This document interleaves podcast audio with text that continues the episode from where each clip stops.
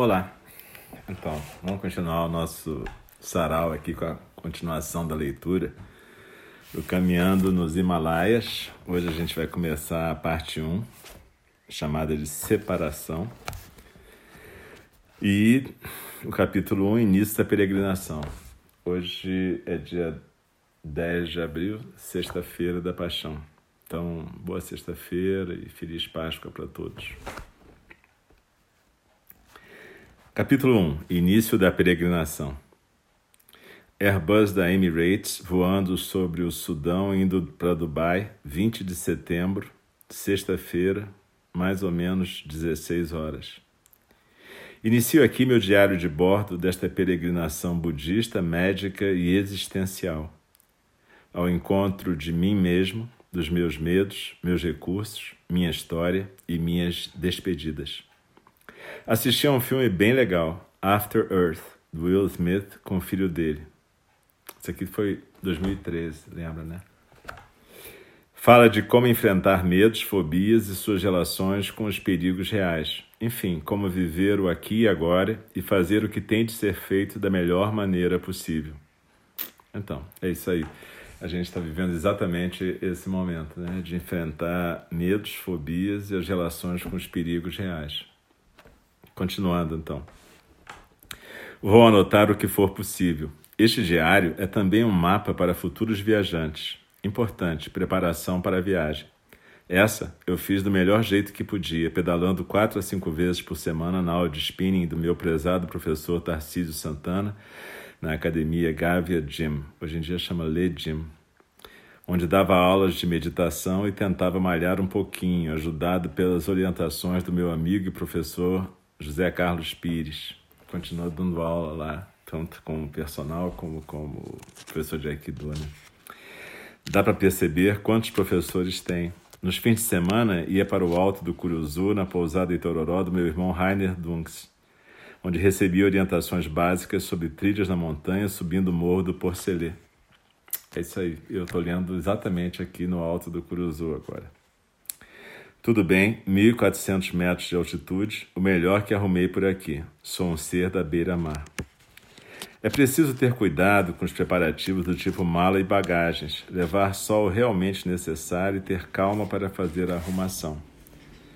A aceleração do trabalho e das tarefas a resolver ou a deixar para os demais logo antes da partida pode nos ajudar a perder a atenção plena, sendo arrastados pelos clashes, obstáculos emocionais tipo medo, ansiedade, expectativas, ou mais prosaicamente, esquecer itens importantes. No aeroporto, percebi ter esquecido meus bastões de caminhar e meu colírio. Hashtag chateado. O medo é uma construção mental que tem a ver com ficar fora do momento presente, deixar de aproveitar os momentos e suas lições. Por outro lado, não, ainda não precisei do bom e confiável alprazolam, que não uso frequentemente, mas que gosto de saber que está à mão. É, isso continua sempre à mão, mesmo que eu não use sempre. Bem, já são 10 horas de peregrinação numa boa. Risos entre parênteses. E aí, aqui muda o tipo no livro, fica no itálico, porque é, é como se eu estivesse em outro momento lendo esse diário, né? E aí eu faço um comentário. Ao ler esta parte, lembrei que antes da partida tinha registrado pensamentos e sentimentos. Essa elaboração psíquica também é parte da preparação para a peregrinação. Fui procurar e achei os registros a seguir. Rua Faro, 5 de setembro, 23 e 50. Lembra, é, isso é 5 de setembro de 2013 e a Rua Faro é onde eu morava, então, Jardim Botânico. Lendo antes de dormir The Sense of an Ending, de Julian Barnes, presente de uma amiga. Memórias ficcionais. Mas quais não são? A cada momento reescrevemos nossas lembranças. As realidades percebidas são sempre ficcionais. Verdade que eu estou praticando aprender a viver só, criando rotinas que me dão a sensação de ordem na vida. Cuidar da saúde, manter a casa, trabalhar, praticar, ficar vivo. E aqui um parênteses desse momento atual. É exatamente isso que eu estou fazendo hoje em dia para poder manter uma ordem na vida. Eu estou criando rotinas como se eu estivesse num retiro budista, né? E praticando esse aprender a viver só. Na verdade, com cachorros, eu sou capaz de aprender a latir já já. Então, eu vou até repetir essa frase: cuidar da saúde, manter a casa, trabalhar, praticar, ficar vivo. Eu estava morando sozinho na Rua Faro, naquele momento, em 2013. E eu estou morando aqui agora, no Itororó também, sozinho, com os cachorrinhos. Cuidar dos, continuando então a leitura, cuidar dos meus laços afetivos, meus links com a vida, minhas filhas queridas, minhas amigas e amigos irmãos, meus professores, meus alunos, meus pacientes, meus conhecidos, meus desconhecidos, aluna. Outro parênteses momentâneo. Aluna é a cachorrinha de agora. Também já estava naquela época, agora está bem mais velha. E nessa época eu não tinha neta ainda, por isso que ela não está citada aqui.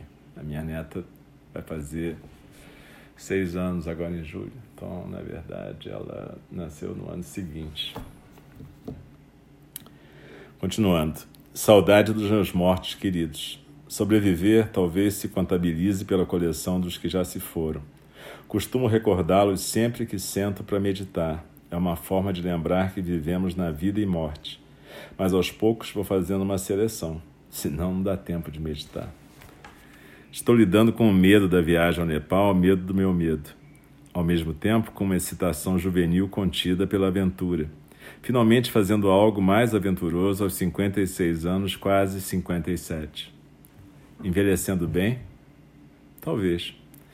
Com um gosto doce amargo no coração, ainda fazendo amigos e amigas. Com menos auto-engano? Quem sabe? Pelo menos com mais boa vontade comigo mesmo e um esboço de compaixão pela humanidade, uma compaixão irada. Isso aqui tem a ver com deidades iradas no budismo. Dá uma olhada lá depois, pesquisa. O que é uma deidade irada? Não é uma gíria desse tipo carioca, irado. Não. Essa compaixão irada tem a ver com deidades iradas no budismo. Dá uma olhada lá. Rua Faro, 10 de setembro, 6 e 10 da manhã. Tive uma forte crise de medo. Engraçado, fiquei na dúvida na hora de descrever. Colocaria aqui ansiedade ou medo? Agora, logo depois de acordar, é 5h30 da manhã. Fui, ou melhor, vim para a cama por volta das 23h40 ou meia-noite, vindo da casa de amigos onde jantei na última reunião daquele grupo de trabalho e convívio antes da viagem em peregrinação. Não passei bem no final do jantar. Acho que minha pressão caiu, meus amigos perceberam, mas como estava na hora de voltar para casa, tudo bem. Me senti muito só ao chegar, queria ligar para alguém e não tinha para quem desse vontade. Realmente eu queria colo. Dormi pelo cansaço, apaguei. Acordei às 5h30 com o abajur aceso, o celular ao lado na cama. Achei até que estava com as lentes de contato nos olhos ainda, mas não. E aí me veio o medo da viagem. Claro que já tinha tido antes, desde o início do projeto, mas hoje foi um puta medo por isso fiquei em dúvida quanto à nomenclatura. Agora entendo a noite escura da alma, porque no decorrer desses minutos de agonia pensei que não quero morrer nunca. Que morrer é ir para um lugar de separação de tudo e todos, é não poder ligar para ninguém. Claro, supondo que haja um depois. Lembrei-me da morte da Márcia, minha querida, meu salvo-conduto nessa selva escura, e senti uma imensa solidão. Entendi pela primeira vez a peregrinação como essa jornada pela vida. E tomei um meio alprazolam de meio miligrama, porque não sou de ferro. Sou bem mole, aliás. Percebo que buscamos parceiros nessa jornada em direção ao desconhecido, ganhando um salvo-conduto relacional que nos ajuda a atravessar o oceano da vida. E não há nada de mal ou errado nisso.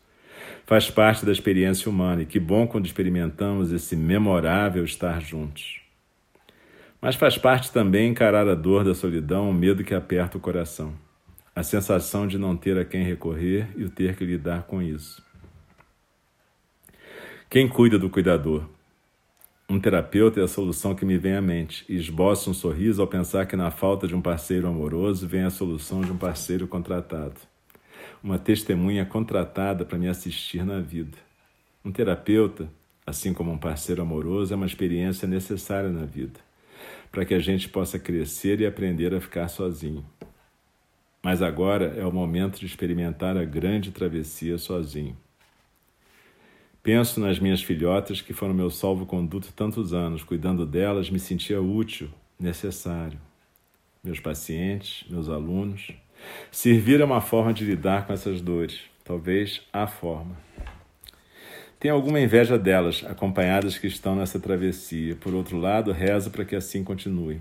Olho para meus amigos e entendo por que enfrentam dificuldades às vezes gigantescas para continuarem atravessando juntos. E um parêntese. Na verdade, a gente sempre pode buscar ajuda, né? Eu atualmente voltei para terapia, estou fazendo análise com um cara bem bacana que está me ajudando bastante. E é isso. Eu já fiz, sei lá, 15 anos de análise na minha vida. Eu estou com 63 agora e voltei ano passado, outubro, a buscar um terapeuta. E tem me ajudado bastante. E, e que bom que eu estou com um terapeuta agora, né? Por vídeo, etc e tal. E está sendo legal. Mas enfim, é isso que eu escrevi aqui. Rua Faro, 15 de setembro, 8 da noite. Hoje fiz um périplo de despedida, domingo de sol no Rio vista chinesa com uma amiga, praia de Ipanema com outros amigos, andar na lagoa sozinho no intermezzo e jantar com outra irmã. Ontem fui ao casamento de uma das melhores amigas de uma das minhas filhas e dancei muito, naquela alegria tingida de melancolia, lembrando de várias festas e várias danças na vida. Durante a semana estive com amigos e amigas. Com todas as trocas, estive mais inteiro e fui entendendo melhor meus medos, minhas ansiedades e meus recursos. Compartilhar sentimentos e reflexões durante todo esse período de preparação tem me ajudado a identificar conflitos, elaborar situações emocionais e poder praticar com mais presença e menos distração. Sexta de madrugada, estarei partindo. E assim termina o capítulo 1. É, são parênteses, quer dizer, na verdade é isso aí mesmo. A gente está vivendo um momento em que tem, nossa, uma enxurrada de posts e e-mails, WhatsApp, etc. Tudo bem, é uma forma da gente se comunicar. Mas seria importante a gente comunicar mais o que a gente sente, a gente aprender a se expressar, aprender a se olhar e realmente comunicar quando for necessário, não ficar só disparando pela ansiedade, descarregando o dedo no telefone. Mas quando a gente puder se relacionar com alguém de verdade, falar alguma coisa que seja relevante para a gente, buscar um interlocutor, pô, isso é super legal. E é assim que a gente vai se conhecendo e aproveitando esse momento que a gente está vivendo. Um grande abraço para vocês e até amanhã. Obrigado por escutar. Tchau, tchau.